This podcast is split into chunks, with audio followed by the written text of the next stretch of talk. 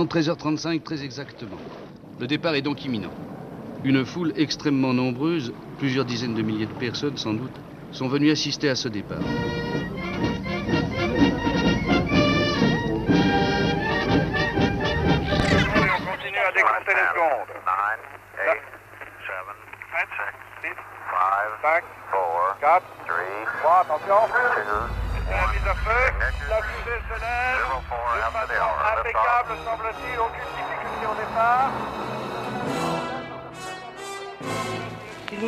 Nous avons cru devoir donner un caractère un peu solennel à ce départ, Si loin, si proche, le rendez-vous des voyages. Céline Develay-Mazurel, Laure Alary.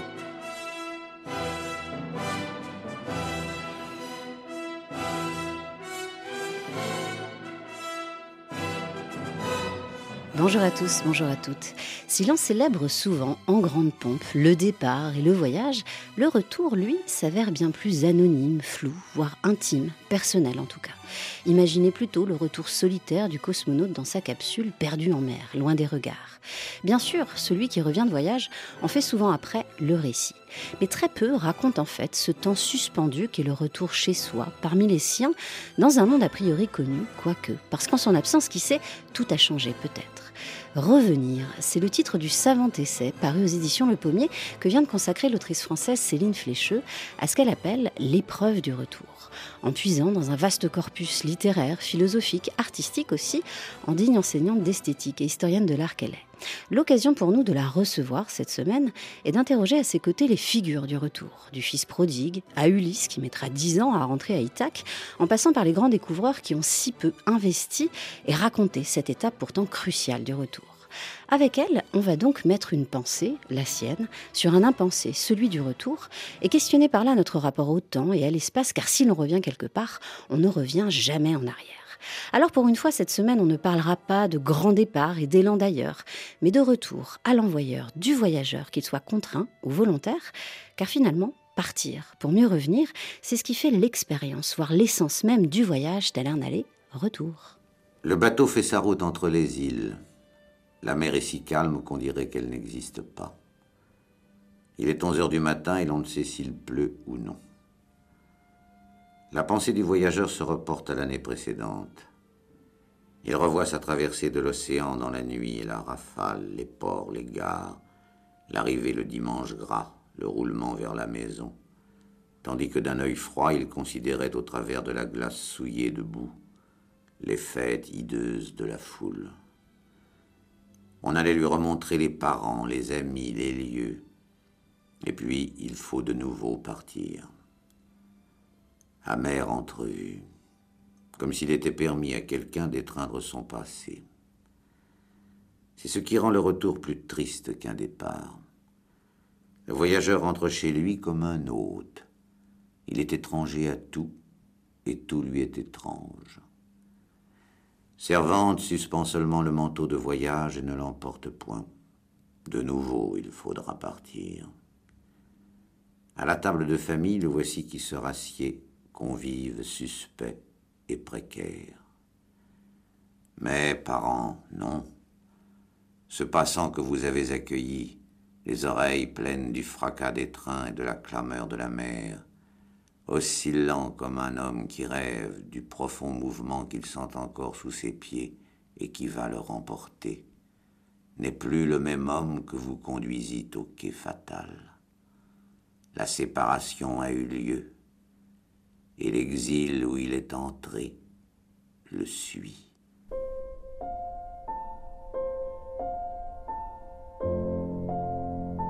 Céline Flécheux, bonjour. Bonjour.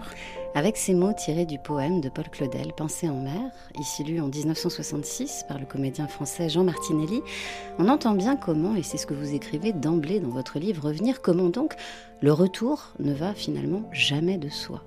Est-ce que c'est cette euh, ambiguïté, ce déséquilibre finalement que produit le retour et qu'on a entendu euh, dans ce poème? Est-ce que c'est ça qui vous a attiré et amené en quelque sorte à écrire ce livre? Il y avait matière à réflexion en tout cas. Oui, il y avait matière à réflexion parce que il s'agissait. J'avais beaucoup travaillé sur les récits de voyage, sur les récits des grandes découvertes. J'ai travaillé pendant de longues années sur euh, l'horizon, que ce soit euh, en philosophie, en phénoménologie et euh, en peinture, en photographie, dans l'art. Donc j'avais lu tous ces récits et j'ai été frappée à chaque fois de voir que très peu de pages étaient consacrées au récit du retour. Or, il y a des récits du retour. Il y en a même un grand nombre, et la littérature occidentale commence par un récit de retour, mais ils ont l'air d'être disséminés, dispersés, et hum, il m'a semblé qu'il fallait essayer de dénicher ce qui était un peu tapis dans l'ombre là. Et j'aime beaucoup ce, passage de Claudel parce que justement, ce, ce voyageur qui revient, il n'est pas éclairé et il se tient sur le seuil. Et c'est une des caractéristiques de tous ceux qui reviennent à un moment donné. Et cette position, pas encore dedans, mais plus dehors, eh bien, c'est une position dans laquelle ils doivent s'arrêter pour essayer de comprendre ce qui se passe dans ce moment de transition très particulier qu'est le retour. Sachant que ceux qui reviennent, et vous le dites aussi dans votre livre, vous le soulignez, c'est à leur sujet comment il n'existe pas de mots pour dire en français, même vous allez chercher dans d'autres langues, euh, on ne dit pas revenant, vous dites c'est trop spectral, ce qui est vrai. Euh, on ne dit pas non plus retournant, retourneur, alors qu'il existe effectivement pour ceux qui partent beaucoup de mots. Oui, alors ça, ça fait partie aussi de la dissymétrie. Hein. On a tous ces récits qui parlent des voyages, des explorations, des expéditions, euh, des exils, des migrations, et puis on a très très peu d'écrits qui parlent de, alors il y a des témoignages bien sûr, mais qui parlent de ce qu'est l'épreuve du retour, ça il y en a très peu. Et cette dissymétrie, elle se voit également dans, le, dans les mots. Hein. Euh, donc euh, oui, comme vous le disiez, on a voyageurs, explorateurs, découvreurs, exilés, même aujourd'hui on dit migrants, mais pour ceux qui reviennent, ou celui qui revient, parce qu'en fait c'est très genré également, en tout cas dans l'histoire. Maintenant ça, ça change aujourd'hui, hein. mais il n'existe quasiment pas de mots. Et le, le fait qu'en français il y a ce mot revenant est très intéressant parce que dans le revenant il y a quelqu'un qui revient de très loin, quelqu'un qui... C'est magnifique en français, revenir de loin. on revient effectivement de très loin, mais là, euh, et ce sens de revenir euh, d'une épreuve particulièrement marquante, frappante, bouleversante, et, et le fait qu'on ne sache pas très bien si celui qui revient est vraiment en vie, et qu'il soit un peu nimbé de cet aspect fantomatique, est aussi propre à, disons, à décrire cette expérience du retour. Et puis j'imagine cette espèce de spectre euh, autour finalement de celui qui revient. C'était d'autant plus le cas, je pense, pour les grands navigateurs des temps modernes. Et vous soulignez là aussi qu'il y a très peu de récits de retour. Vous êtes allé aussi chercher, il n'y en a pas. Non, il n'y en a pas. Alors, il y a quelques. Chez Vasco de Gama, on trouve à peu près cinq lignes qu'il dit, qui dit. Alors, il parle de lui à la première personne du pluriel. Nous sommes arrivés. Et puis ensuite, il dit il, voilà, pour parler de lui, de tout son cortège. Euh, donc, ils sont passés par Constantinople, ils rentrent à Venise et il fallait bien rentrer. Tout s'est très bien passé. Enfin, ils réintègrent leur pénate vénitienne, leur palais, et euh, on n'entend plus du tout parler de ce qui arrive. Or, ce sont des des gens qui ont déplacé considérablement l'horizon du monde connu. Enfin, on imagine Christophe Colomb partir et revenir avec. Mais où, est-ce qu'il le dépose tout ça? Où est-ce qu'est-ce qu'il en fait? Où est-ce il peut pas Enfin, tout devient trop petit. On sait que Magellan, quand il revient de plusieurs expéditions, il ne reconnaît plus la ville d'où il est parti. Il reconnaît plus rien de Lisbonne, donc il doit repartir. Et c'est très très souvent le cas. les grandes expéditions, ce que l'on voit, c'est que tous ces grands marins, euh, jusqu'à James Cook euh, partent, reviennent et repartent immédiatement. Parce qu'on a tendance à élever au rang de héros ou héroïne celui ou celle qui est parti au devant de l'inconnu, il y avait de ça. Alors que le retour, c'est vrai, lui semble plus, d'une certaine manière, euh, à hauteur d'homme, sensible, pour pas dire euh, aussi réel, comme un retour à la réalité après le grand voyage quand on revient de loin. Et en même temps, il existe aussi du mythe dans le retour, vous me voyez venir, à commencer par euh, le retour d'Ulysse, roi d'Ithaque, dans son pays. Et là, le mot épreuve prend tout son sens. Les dieux qui défendaient Troie s'en sont pris, euh, en fait, principalement à Ulysse, parce que c'était lui vraiment qui avait créé la chute de Troie. Alors, ils ont décidé qui ne reviendrait chez lui, dans son île, dans son Ithaque natal, qu'au bout de dix ans, dix ans d'aventure. Et c'est là où commence la véritable odyssée d'Ulysse, c'est quand Ulysse, après le départ de Troie, erre de rivage en rivage.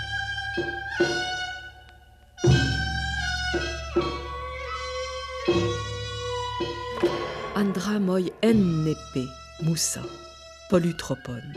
C'est l'homme aux mille tours muses qu'il me faut dire, celui qui tant erra quand de Troade il eut pillé la ville sainte, celui qui visita les cités de tant d'hommes et connut leur esprit, celui qui sur les mers passa par tant d'angoisses en luttant pour survivre et ramener ses gens.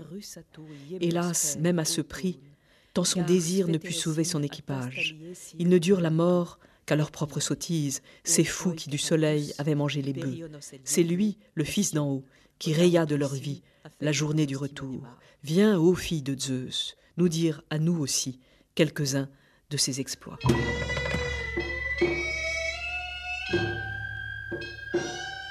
Nous voyons le malheureux Ulysse en proie aux éléments déchaînés, avec constamment des aventures plus cruelles, plus dures, plus passionnantes, plus poétiques les unes que les autres. Il a été chez les lotophages, il a été chez les cyclopes, il a été chez Éole, chez les Lestrigeons, chez Circé, chez les Cimérons, chez Calypso, chez les Phacéens.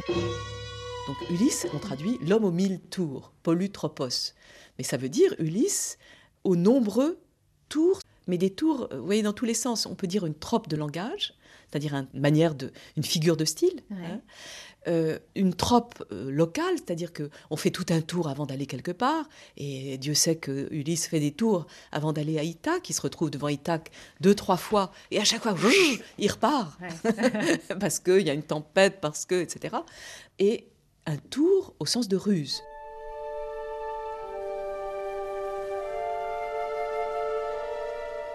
Céline Flécheux, dans ses archives INA autour de l'Odyssée d'Homère, et notamment dans la voix de la grande helléniste et philosophe française Barbara Cassin, que l'on vient tout juste d'entendre, on voit bien comment pour Ulysse, le retour est synonyme de détour. Il est l'homme aux mille tours, nous dit le prologue au proème de l'Odyssée d'Homère qu'on a entendu. Polutropos ou polutropone, Barbara Cassin vient d'en parler. C'est ça, c'est un détour finalement pour lui, ce retour. Oui, ou un grand tour. Oui, c'est un très très grand tour. Il a fait le tour du monde connu quasiment à l'époque. Il, euh, on a des cartes hein, qui sont très intéressantes, de tentatives de reconstitution de son, de son périple. Euh, c'est la Méditerranée. Alors, il suit mille tours euh, dans ce tour, et également, comme le dit Barbara Cassin, euh, ces tours donnent lieu à des tours dans le récit, parce que la construction de l'Odyssée est très très pensée, et pensée jusqu'au bout, et pensée jusqu'au bout du récit, mais aussi de la composition des chants, mais également pensée jusqu'au bout de chaque vers, où euh, le mot retour utilisé par Homère, le jour du retour, déjà il parle très peu de nostos de retour, mais il parle toujours du jour du retour. Alors ce qui est intéressant, parce que on dit souvent le jour du départ, mais on dit plus rarement le jour du retour. On dit plus le, le retour. Alors il y a quelque chose dans le jour, dans, dans une espèce de temporalité du retour. Sauf qu'il n'y a pas qu'un seul jour, il y en a mille. Et il y en a mille. Et euh, le retour, finalement, il est démultiplié par le nombre de tours que prend Ulysse, et il est démultiplié par le nombre d'épreuves, et il est démultiplié aussi par le fait que il doit passer par un certain nombre d'épreuves avant de revenir à Ithaque. Et quand il est à Ithaque, eh bien, il a aussi une série d'épreuves à affronter. Donc, le retour n'en finit jamais d'arriver.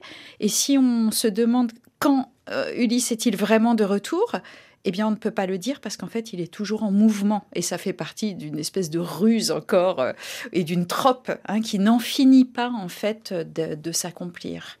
Et vous avez dit le mot nostos, qui veut dire euh, retour en grec.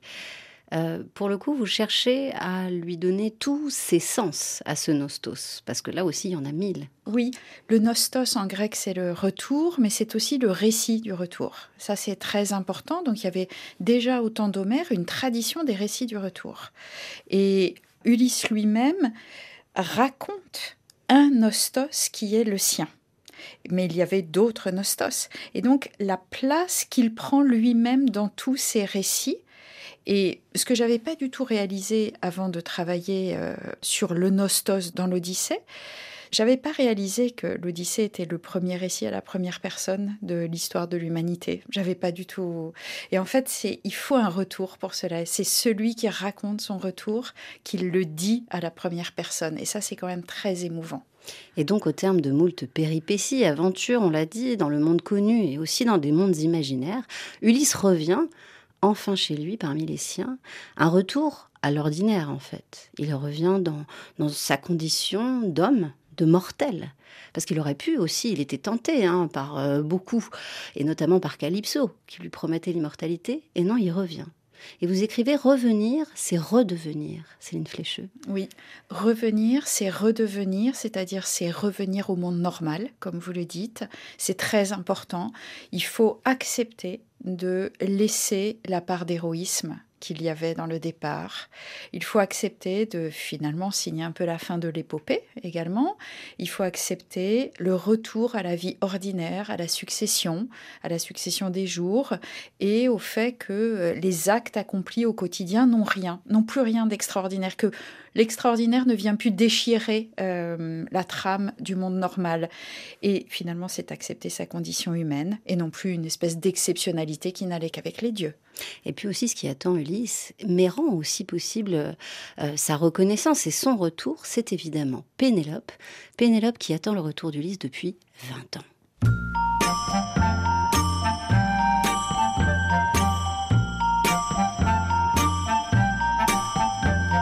Ne réveillez pas Pénélope, elle vient de s'endormir.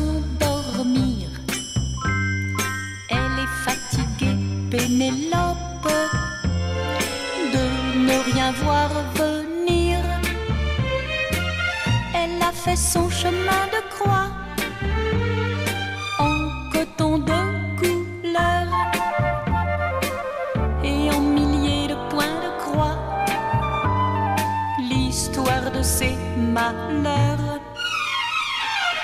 Elle sait qu'elle attend, mais ça fait si longtemps qu'elle très bien. Comme elle s'ennuie souvent pour rester dans le vent, en rose elle se Elle va dîner en ville, mais boit des camomilles pour préserver son teint.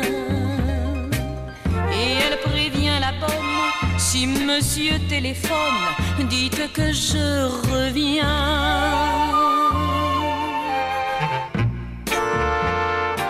En 1967, Daniel Darieux chantait à sa manière, dans une version contemporaine, disons, cette figure ultime de la tante qu'est Pénélope, cette femme fidèle, qui elle-même d'ailleurs a dû jouer de ruse avec son célèbre tissage pour retarder tout mariage et repousser ses prétendants.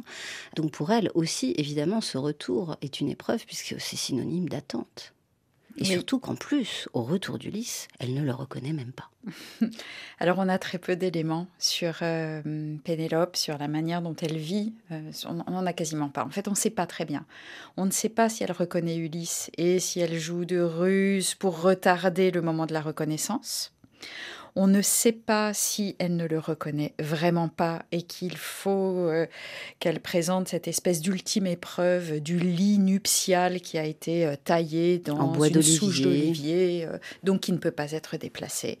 On a très très peu d'éléments. Alors ce qui est formidable, parce qu'alors des Pénélope, il y en a maintenant des milliers dans la littérature qui prennent sa suite ou qui viennent justement se nicher dans des endroits qui n'ont pas été comme ça décrits par, par Homère mais c'est une le, tissage, c'est absolument magnifique. C'est-à-dire que par le tissage, le tissage peut se faire et se défaire. Donc elle peut nier le passage du temps. Elle peut faire comme si elle revenait en arrière ou comme si rien n'avait changé. Et donc elle n'attend pas. Donc elle n'attend pas finalement. Les choses restent en place, restent en place. Mais on sait qu'au bout de quatre ans, dénoncée par des servantes, elle doit reprendre le tissage. Mais ça, c'est très intéressant parce que tisser ses pouvoirs détissés, alors que si elle était une fileuse, comme les parcs sont des fileuses, elle ne pourrait pas faire le mouvement inverse. Elle ne pourrait pas remettre la laine dans la bobine initiale. Une fois qu'on tire le fil de la bobine initiale, il faut le tisser. Mais on ne peut pas revenir en arrière. Disons qu'elle faisait une action qui lui permettait de mettre le temps en attente, de ne rien bouger, mais elle est obligée d'accepter ce passage du temps. Et à ce sujet, euh, au sujet des femmes, vous avez aussi une pensée, un moment dans votre livre pour euh, les anonymes, les femmes de marins ou d'explorateurs qui sont, vous écrivez, les grandes oubliées du retour.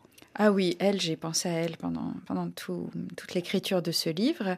Euh, ce sont des, les femmes de marins qui voient partir leurs marins et qui, qui restent avec les enfants, avec les problèmes à l'école, avec les problèmes d'éducation. Avec... Et qui constituent pourtant des sociétés matriarcales très puissantes et qui sont à l'œuvre. Et oui, dans l'attente. Oui, oui, et qui œuvrent elles-mêmes au retour, au bon, au bon fonctionnement du retour. Il faut bien les accueillir, ces marins extraordinaires. Il faut bien qu'ils reprennent la vie normale. Il faut... Alors, elles, elles assurent une espèce de continuité temporelle qui ne doit pas être brisé. Voilà, tandis que le marin, euh, celui qui part, en tout cas, lui, bon, il, brise finalement la quotidienneté. Elles, elles incarnent vraiment cette espèce de vie ordinaire qui passe et qui ne peut pas être brisée.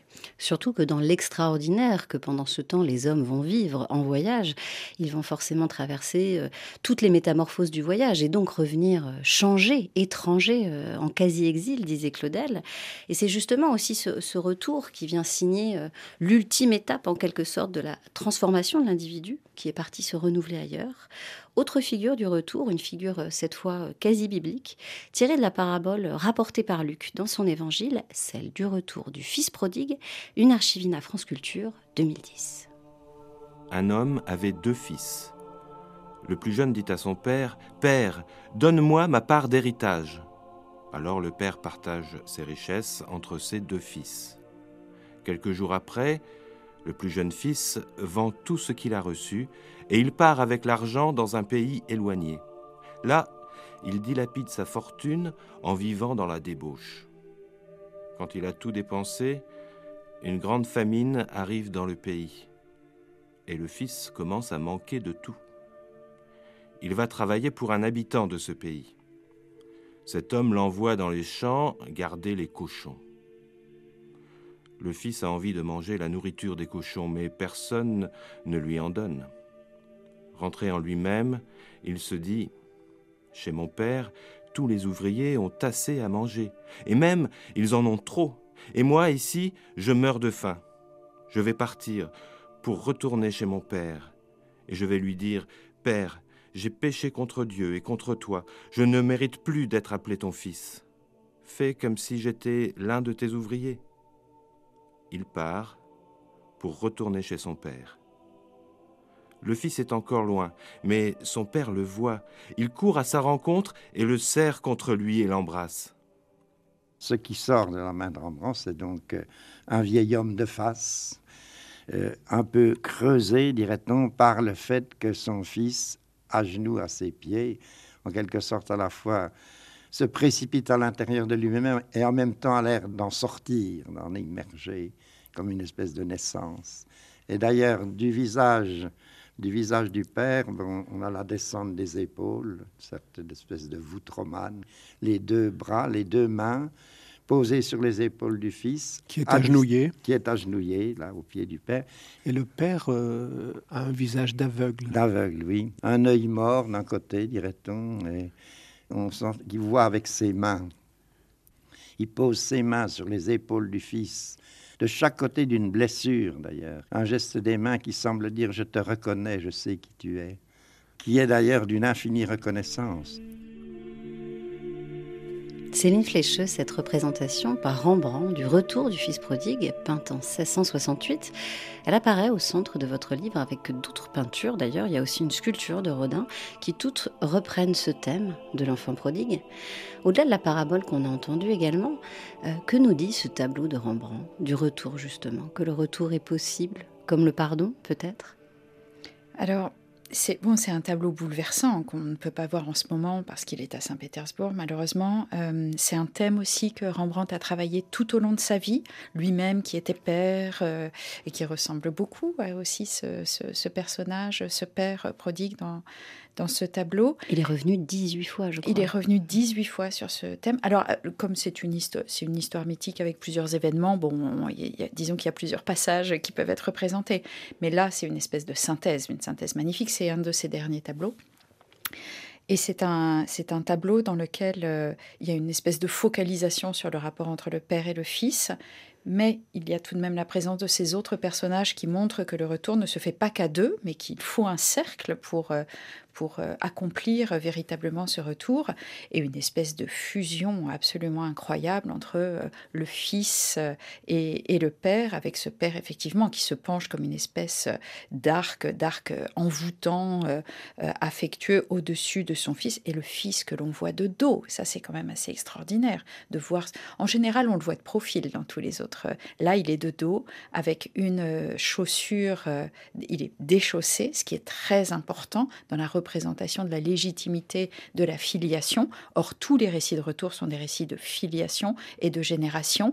Là, il réclame une légitimité qu'il ne peut plus réclamer. Enfin, donc, c'est un peu ambigu. Et ce qui m'a beaucoup marqué dans ce tableau, c'est outre effectivement, bon, le, la grande, la, générosité de l'accueil du père, la tendresse infinie de l'accueil du père, qui alors joue tous les rôles. La mère, euh, euh, il, enfin, il joue vraiment absolument tous les rôles.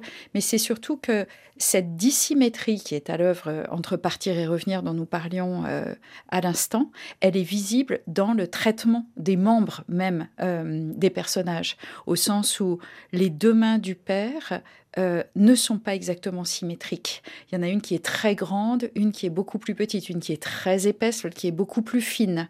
Euh, les deux yeux du père, comme nous l'entendions, il y a une espèce de strabisme, une espèce de regard aveugle. Donc un œil par à droite, l'autre sur le fils. Donc un œil sur le départ, un œil sur le retour. Et les deux pieds, les deux pieds du fils, l'un dans sa chausse, l'autre retourné vers nous. Donc cette dissymétrie, elle semble même être marquée plastiquement dans les éléments, dans les membres même, donc incorporés dans les membres de ceux qui vivent le retour. Alors cette, euh, ce thème, cette figure du fils prodigue euh, occupe une place importante dans la culture occidentale, pas du tout euh, que chez Rembrandt. Et en même temps, vous interrogez, Céline Flécheux, dans votre livre, vous vous interrogez sur le fait de savoir si l'enfant prodigue existe vraiment. Mmh. Grande question. Oui. Et à cette question, vous répondez par des mots d'exilés, ce qui est intéressant finalement.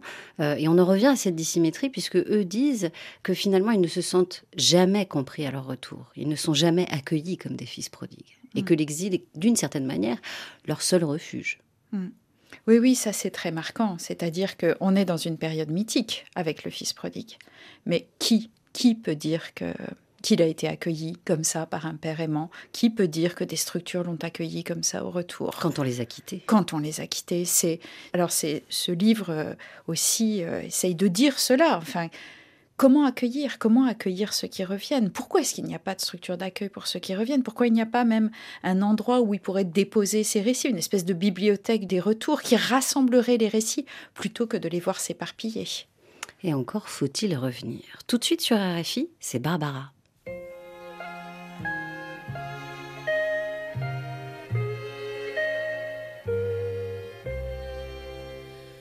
Voilà combien de jours, voilà combien de nuits, voilà combien de temps que tu es reparti. Tu m'as dit cette fois, c'est le dernier voyage pour nos cœurs déchirés, c'est le dernier naufrage. Au printemps, tu verras, je serai de retour. Le printemps, c'est joli pour se parler d'amour. Nous irons voir ensemble les jardins refleuris et déambulerons dans les rues de Paris.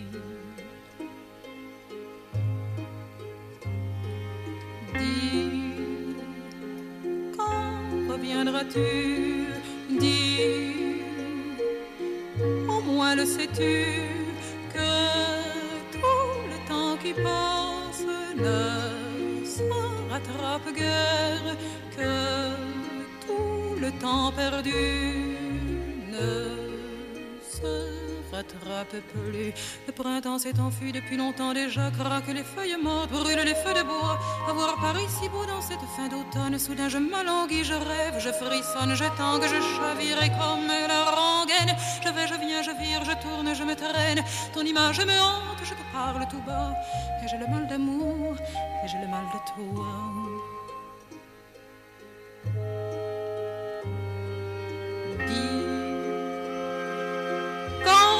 Reviendras-tu? Dis, au moins le sais-tu?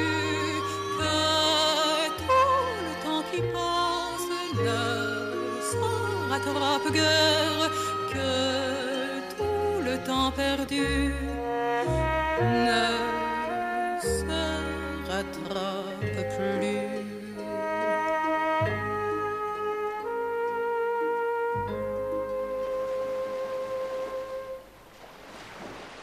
Vous écoutez Si loin, si proche sur RFI. Comme l'oiseau qui retourne toujours sur l'arbre de son nid, le besoin de revenir à sa source est une quête universelle de tous les peuples. Et cette soif de retour au bercail hante les peuples déracinés à l'intérieur même du continent africain. They take us away from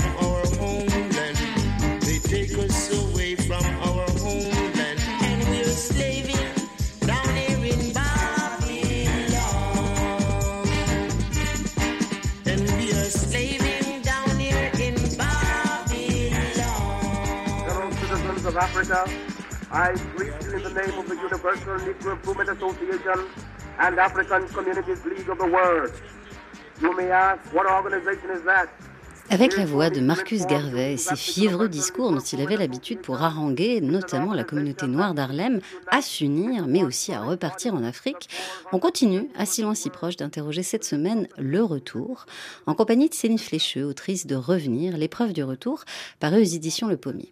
Avec cette fois donc le retour en Afrique, la terre promise pour beaucoup d'afrodescendants, à une époque, les années 20, où Harlem vit sa renaissance pendant que la ségrégation, elle, bat son plein en Amérique. Le retour en Afrique, c'est donc une idée défendue, portée notamment par le Jamaïcain Marcus Garvey, qui en 1917 sera donc à l'initiative d'un des tout premiers mouvements panafricains, l'Association universelle pour l'amélioration de la condition noire. Et cette histoire, Céline Flécheux, de retour en Afrique, vous la citez dans les toutes premières lignes, c'est vraiment les premières lignes de votre ouvrage. Pourquoi? Ah, ça m'a bouleversée comme histoire. J'allais visiter l'exposition sur euh, les musiques avant le reggae à la Philharmonie euh, à Paris. À Paris. Et, et j'entends ce morceau que vous venez de diffuser qui est Black extra- Star Liner. Black Star Liner. Et je lis les paroles et je- j'entends et je me dis, mais donc euh, quelqu'un avait donc commencé à penser le retour. Parce que Black Star Line, c'était une ligne en Voilà, fait. c'était une ligne transatlantique qui permettait euh, aux populations afro-américaines de revenir en Afrique. C'était le grand projet. C'était le grand projet. Et c'était. Alors, euh, Marcus Garvey était quand même un personnage très, très controversé, sûrement très corrompu. euh, donc, ce qui a. euh, Ce qui a en- en Entraîné ce qui explique euh, que l'histoire s'est mal terminée. Mais ce qui m'a vraiment frappé, c'est à quel point ce projet qu'il avait a été saisi par euh, le FBI, par l'administration américaine, et a, été détruit. Enfin, ils ont, ils ont quand même euh, détruit sa flotte. Enfin, ils ont envoyé des bombardiers pour détruire sa flotte, à ce qu'on raconte. hein. Et alors, en inventant des prétextes complètement euh, futiles, hein, euh, comme quoi il aurait gardé une partie du courrier américain. mais ça, l'a empêché quelqu'un de revenir. Voilà, je me suis dit, c'est encore une fois empêcher quelqu'un de revenir. Ils veulent revenir, on ne veut absolument pas euh, qu'ils reviennent. Et donc là, on déclenche une violence contre eux qui est digne de ce qui se passait déjà au moment de l'Odyssée. D'autant plus quand euh, on a déplacé les populations au temps de l'esclavage. Mais oui. Donc on est sur un aller forcé et un retour empêché. Et le retour empêché. Et donc, ça- le empêcher quelqu'un de revenir, c'est une des plus grandes cruautés de, de, de l'histoire humaine. Alors au-delà de cette histoire de la Black Star Line, le retour plus largement vers la terre d'origine, ce chez soi parfois euh, euh, mythique ou fantasmé, c'est évidemment au centre des, des constructions identitaires des diasporas qui euh, ne sont souvent ni d'ici ni d'ailleurs, parfois ne connaissent même pas la terre euh, d'origine. Et ça aussi, ça dit beaucoup du, du déséquilibre, ce que vous appelez la dissymétrie, du retour qui irrigue tout votre livre. On a parlé du nostos, le retour chez les Grecs. Or, chez l'exilé, il y a le nostos, mais il y a aussi le lagos, vous me voyez venir, donc la douleur, ce qui donne en fait ensemble la nostalgie, soit la douleur du retour. C'est ça finalement, l'épreuve du retour, c'est cette douleur-là.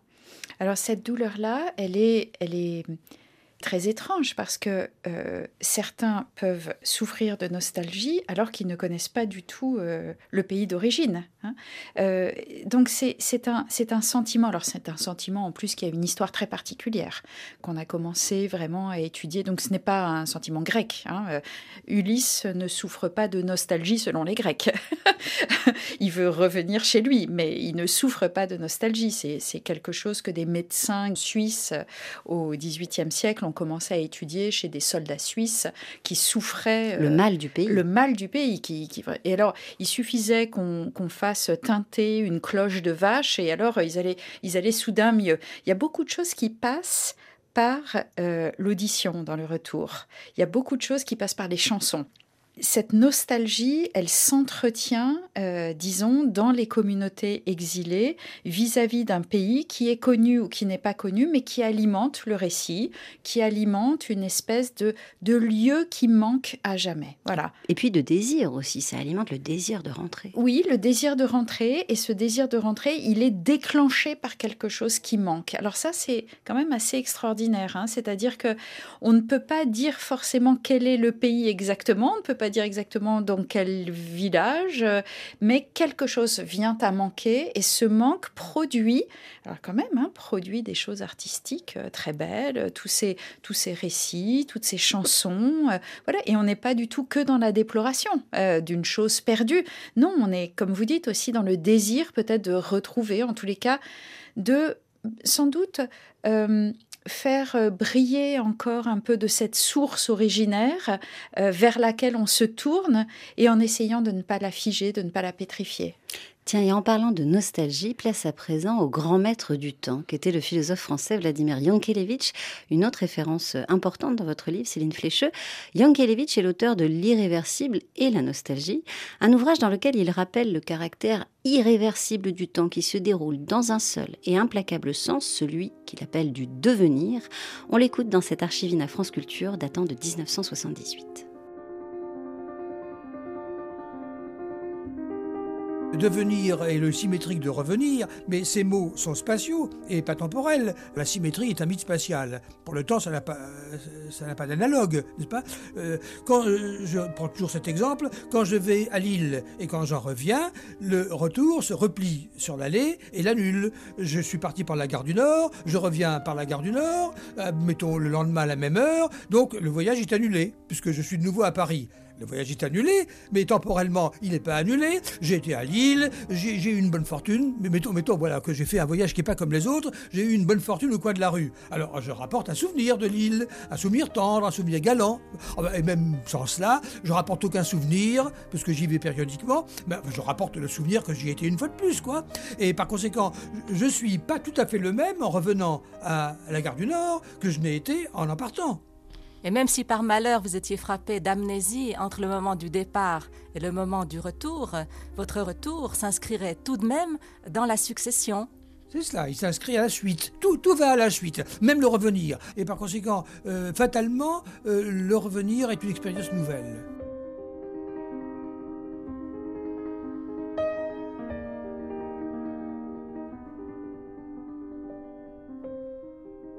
Céline Flécheux, en articulant comme il vient de le faire la possibilité de revenir au même endroit, dans l'espace, mais pas de revenir en arrière dans le temps, Yankelevitch, qu'on vient d'entendre, nous dit en gros que dans le temps, aucun retour n'est possible. Oui, c'est un. Bon, Jean Kalevitch est un des rares philosophes à avoir consacré une méditation philosophique euh, assez difficile à lire. hein. L'irréversible et la nostalgie, c'est un livre, c'est un livre euh, vraiment assez complexe. Et pourtant, il en parle avec beaucoup de bonhomie. Oui, et, mais dans lequel il y a beaucoup d'exemples. Voilà, beaucoup de mise en situation et puis des références musicales aussi euh, très très bien choisies. Euh, et cet, cet exemple de, de, de la gare du Nord de Paris à Lille montre bien qu'effectivement il y a une espèce de réversibilité spatiale possible, de symétrie en fait dans l'espace qui n'arrive pas dans le temps. Et même si on allait voir un film qui, dont la bobine serait déroulée à l'envers, nous entrerions dans la salle de cinéma à 14h et nous sortirions tout de même à 16h. Donc il n'y a c'est un, un livre absolument magnifique sur l'irréversibilité du temps, l'inaccérabilité du temps et euh, le caractère absolument inexorable du devenir du temps et il appelle ça aussi la futurition. Le temps ne va que dans un sens. Alors pour nous, à notre échelle, hein, je sais qu'à l'échelle de l'univers, il en va autrement, mais la manière dont nous le vivons, c'est une, une, un devenir et le revenir s'inscrit dans le devenir. Donc le revenir n'est absolument pas un retour en arrière. C'est impossible. C'est absolument impossible parce que quand on revient, on revient au présent. On revient toujours au présent. C'est même fondamental. Ulysse veut revenir au présent. Il en a marre d'être avec euh, les temps mythiques. Voilà, il veut revenir au présent. Et donc, il faut franchir cet écart absolument pour revenir dans le présent. Et franchir aussi ce seuil dont vous avez parlé, puisque c'est vrai que celui qui revient est toujours un peu dans cet entre-deux. Euh, un retour qui finalement fait naître aussi, euh, de par ce seuil, mille interrogations, mille perceptions aussi. Partir, c'est mourir un peu c'est mourir à ce qu'on aime. On laisse un peu de soi-même en toute heure et dans tout lieu. C'est toujours le deuil d'un vœu, le dernier vers d'un poème. Partir, c'est mourir un peu.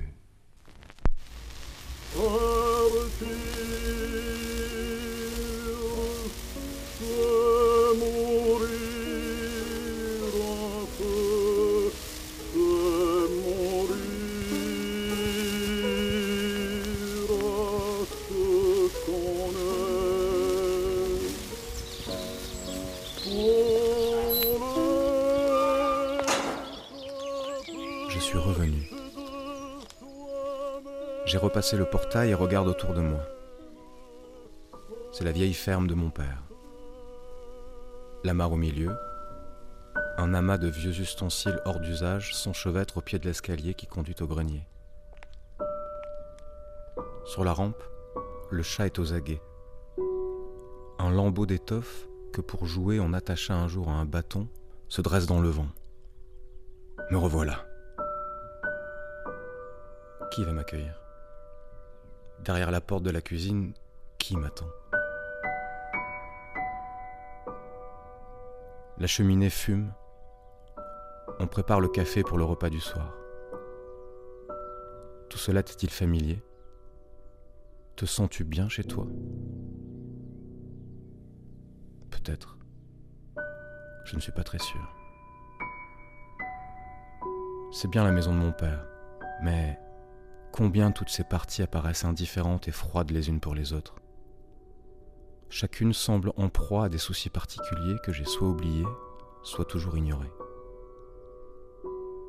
Que puis-je pour elles Que leur suis-je moi, pourtant fils du vieux fermier mon père?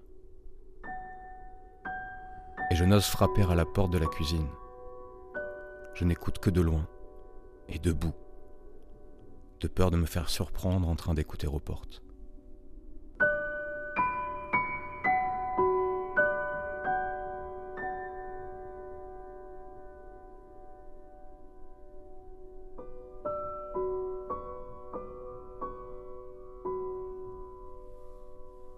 Céline Flécheux, après les premiers vers du rondel de l'adieu et ce fameux partir, c'est mourir un peu, on a entendu, on vient de l'entendre, un extrait du très beau texte, une nouvelle, je crois, de Franz Kafka, que vous mettez en lumière dans votre livre, avec cette image donc de la porte, du seuil, on y revient, qui dit finalement beaucoup, euh, et c'est vraiment ce qu'on retient de votre livre, qui dit beaucoup de, de la fragilité, de l'immense sensibilité dans laquelle se retrouve celui qui revient.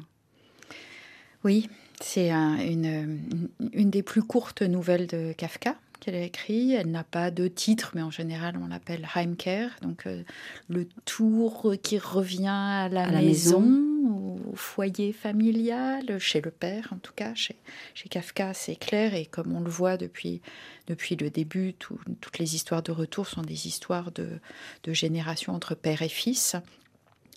Et. Hum, il se tient euh, sur, euh, il se tient sur le seuil et il remarque une, euh, une espèce d'extériorité par rapport à lui et en même temps, il est frappé par l'intense familiarité qu'il retrouve. Voilà.